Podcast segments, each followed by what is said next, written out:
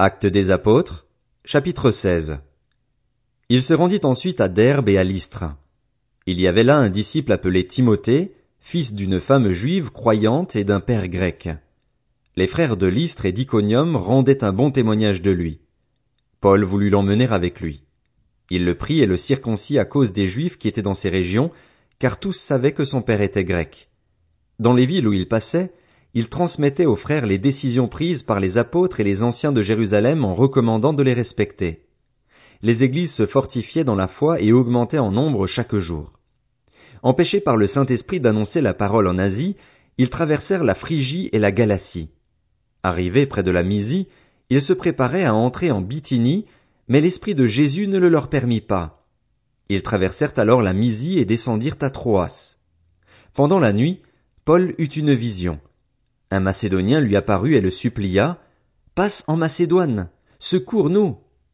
Suite à cette vision de Paul, nous avons aussitôt cherché à nous rendre en Macédoine, concluant que le Seigneur nous appelait à y annoncer la bonne nouvelle. Après avoir embarqué à Troas, nous avons fait voile directement vers Samothrace, et le lendemain vers Néapolis. De là nous sommes allés à Philippe, qui est la première ville du district de Macédoine et une colonie. Nous avons passé quelques jours dans la ville même.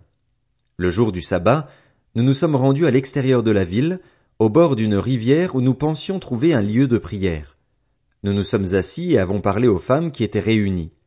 L'une d'elles s'appelait Lydie. C'était une marchande de pourpre originaire de la ville de Thyatire qui craignait Dieu.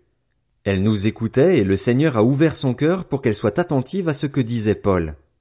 Après avoir été baptisée avec sa famille, elle nous a invités en disant Si vous me jugez fidèle au Seigneur, entrez dans ma maison et logez-y. Et elle a fortement insisté pour que nous acceptions. Alors que nous nous rendions au lieu de prière, une jeune esclave qui avait un esprit de divination est venue à notre rencontre. Par ses prédictions, elle procurait un grand profit à ses maîtres. Elle s'est mise à nous suivre, Paul et nous, en criant Ces hommes sont les serviteurs du Dieu très haut, et ils nous annoncent le chemin du salut. Elle a fait cela pendant plusieurs jours. Paul, agacé, s'est retourné et a dit à l'esprit, Je t'ordonne, au nom de Jésus-Christ, de sortir d'elle. Il est sorti au moment même. Quand les maîtres de la servante ont vu disparaître l'espoir de leur gain, ils se sont emparés de Paul et Silas et les ont traînés sur la place publique devant les magistrats. Ils les ont présentés aux juges en disant Ces hommes sèment le trouble dans notre ville. Ce sont des Juifs et ils annoncent des coutumes qu'il ne nous est pas permis d'accepter ni de suivre, à nous qui sommes Romains. La foule s'est aussi soulevée contre eux, et les juges ont fait arracher leurs vêtements et ordonné qu'on les batte à coups de fouet. Après les avoir roués de coups, ils les ont jetés en prison en recommandant aux gardiens de la prison de les surveiller de près. Face à une telle consigne, le gardien les a jetés dans la prison intérieure et a emprisonné leurs pieds dans des entraves. Vers le milieu de la nuit, Paul et Silas priaient et chantaient les louanges de Dieu, et les prisonniers les écoutaient.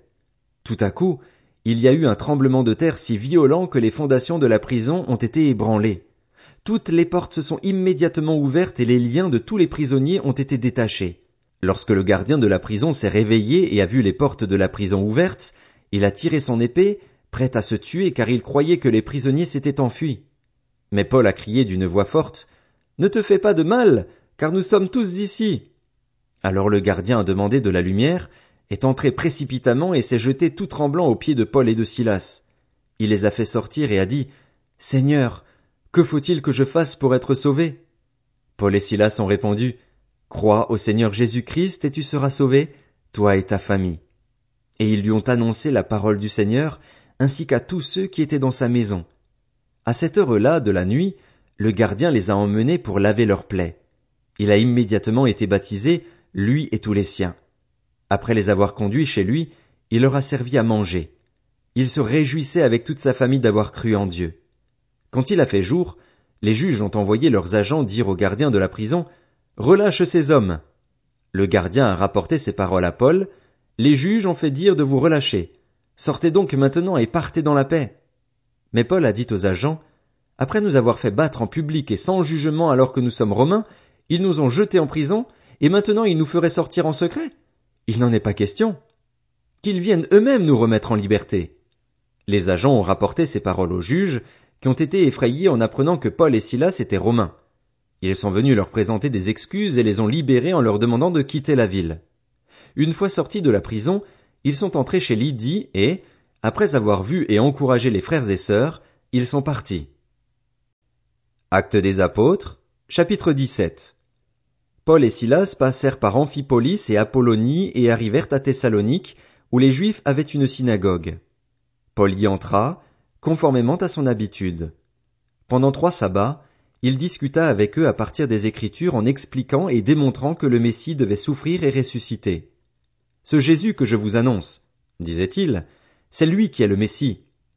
Quelques-uns d'entre eux furent convaincus et se joignirent à Paul et à Silas, ainsi qu'un grand nombre de non-juifs qui craignaient Dieu et beaucoup de femmes importantes. Cependant, les juifs restés incrédules prirent avec eux quelques vauriens qui traînaient sur les places, provoquèrent des attroupements et semèrent ainsi le trouble dans la ville. Puis ils se rendirent à la maison de Jason et cherchèrent Paul et Silas pour les amener vers le peuple. Ne les ayant pas trouvés, ils traînèrent Jason et quelques frères devant les magistrats de la ville en criant Ces gens qui ont bouleversé le monde sont aussi venus ici, et Jason les a accueillis. Ils agissent tous contre les édits de l'empereur en prétendant qu'il y a un autre roi, Jésus. Par ces paroles, ils troublèrent la foule et les magistrats, qui ne relâchèrent Jason et les autres qu'après avoir obtenu d'eux une caution. Aussitôt les frères firent partir de nuit Paul et Silas pour Béré. Dès leur arrivée, ils entrèrent dans la synagogue des Juifs. Ces derniers avaient des sentiments plus nobles que ceux de Thessalonique. Ils accueillirent la parole avec beaucoup d'empressement, et ils examinaient chaque jour les Écritures pour voir si ce qu'on leur disait était exact. Beaucoup d'entre eux crurent donc ainsi que, parmi les non-juifs, un grand nombre de femmes en vue et d'hommes. Mais quand les juifs de Thessalonique apprirent que Paul annonçait la parole de Dieu aussi à Béré, ils y vinrent pour agiter et troubler la foule. Alors les frères firent aussitôt partir Paul du côté de la mer, tandis que Silas et Timothée restaient à Béré. Ceux qui accompagnaient Paul le conduisirent jusqu'à Athènes. Puis ils repartirent, chargés de transmettre à Silas et à Timothée l'ordre de le rejoindre plus tôt. Pendant que Paul les attendait à Athènes, son esprit était profondément indigné à la vue de cette ville pleine d'idoles. Il s'entretenait donc dans la synagogue avec les juifs et les non-juifs qui craignaient Dieu, et chaque jour sur la place publique avec ceux qu'il rencontrait.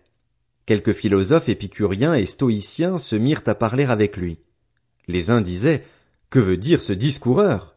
D'autres, parce qu'il annonçait Jésus et la résurrection, disaient, Il semble qu'il annonce des divinités étrangères.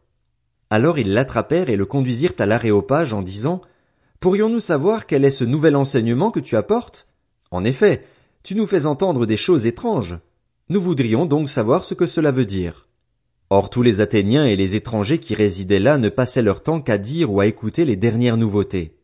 Paul, debout au milieu de l'aréopage, dit Athéniens, je vous trouve à tout point de vue extrêmement religieux. En effet, en parcourant votre ville et en examinant les objets de votre culte, j'ai même découvert un hôtel avec cette inscription un Dieu inconnu. Celui que vous révérez sans le connaître, c'est celui que je vous annonce. Le Dieu qui a fait le monde et tout ce qui s'y trouve est le Seigneur du ciel et de la terre, et il n'habite pas dans des temples faits par la main de l'homme. Il n'est pas servi par des mains humaines, comme s'il avait besoin de quoi que ce soit, lui qui donne à tous la vie, le souffle et toutes choses. Il a fait en sorte que tous les peuples, issus d'un seul homme, habitent sur toute la surface de la terre, et il a déterminé la durée des temps et les limites de leur lieu d'habitation. Il a voulu qu'il cherche le Seigneur et qu'il s'efforce de le trouver en tâtonnant, bien qu'il ne soit pas loin de chacun de nous. En effet, c'est en lui que nous avons la vie, le mouvement et l'être, comme l'ont aussi dit quelques-uns de vos poètes. Nous sommes aussi de sa race. Ainsi donc, puisque nous sommes de la race de Dieu, nous ne devons pas croire que la divinité ressemble à de l'or, à de l'argent ou à de la pierre, sculptée par l'art et l'imagination de l'être humain. Sans tenir compte des temps d'ignorance, Dieu annonce maintenant à tous les êtres humains, partout où ils se trouvent, qu'ils doivent changer d'attitude, parce qu'il a fixé un jour où il jugera le monde avec justice par l'homme qu'il a désigné. Il en a donné à tous une preuve certaine en le ressuscitant. Lorsqu'ils entendirent parler de résurrection des morts, les uns se moquèrent et les autres dirent Nous t'entendrons là-dessus une autre fois. Ainsi Paul se retira du milieu d'eux. Quelques-uns cependant se joignirent à lui et crurent.